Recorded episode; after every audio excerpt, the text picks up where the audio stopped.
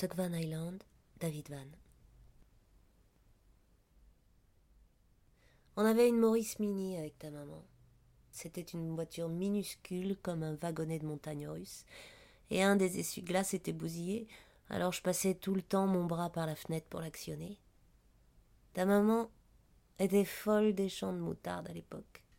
Elle voulait toujours qu'on y passe quand il faisait beau autour de Davis. Il y avait plus de champs alors, moins de gens.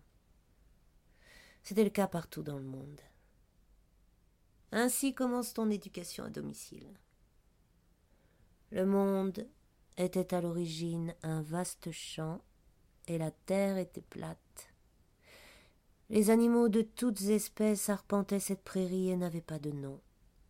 Les grandes créatures mangeaient les petites et personne n'y voyait rien à redire. Puis, l'homme est arrivé.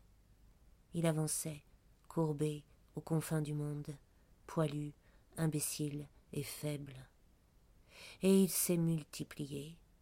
Il est devenu si envahissant, si tordu et meurtrier à force d'attendre, que la terre s'est mise à se déformer. Ses extrémités se sont recourbées lentement. Hommes, femmes et enfants luttaient pour rester sur la planète, s'agrippant à la fourrure du voisin et escaladant le dos des autres, jusqu'à ce que l'humain se retrouve nu, frigorifié et assassin, suspendu aux limites du monde. Son père fit une pause et Roy demanda Et après? Au fil du temps, les extrémités ont fini par se toucher. Elles se sont recroquevillées pour se rejoindre et former le globe. Et sous le poids de ce phénomène, la rotation s'est déclenchée. Hommes et bêtes ont cessé de tomber.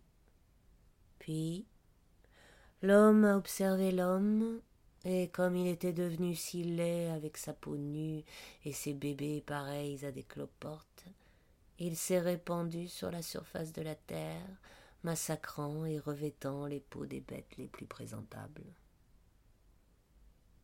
Ah, lança Roy. Mais ensuite? La suite devient trop compliquée à raconter.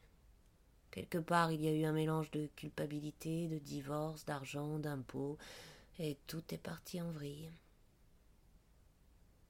Tu crois que tout est parti en vrille quand tu t'es marié avec maman? Son père le dévisagea d'un œil qui prouva à Roy qu'il était allé trop loin. Non, c'est parti en vrille un peu avant, je crois, mais difficile de dire quand. Il ne connaissait pas cet endroit, ni son mode de vie. Ils se connaissaient mal l'un l'autre. Roy avait treize ans cet été-là. L'été suivant son année de cinquième à Santa Rosa, en Californie, où il avait vécu chez sa mère, avait pris des cours de trombone et de foot, était allé au cinéma et à l'école en centre-ville. Son père avait été dentiste à Fairbanks.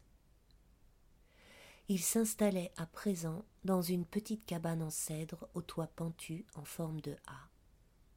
Elle était blottie dans un fjord une minuscule baie du sud-est de l'Alaska, au large du détroit de Tlevac, au nord-ouest du parc national de South Prince of Wales et à environ 80 kilomètres de Ketchikan. Le seul accès se faisait par la mer, en hydravion ou en bateau. Il n'y avait aucun voisin. Une montagne de 600 mètres se dressait juste derrière eux, en un immense tertre relié par des cols de basse altitude à d'autres sommets, jusqu'à l'embouchure de la baie et au-delà.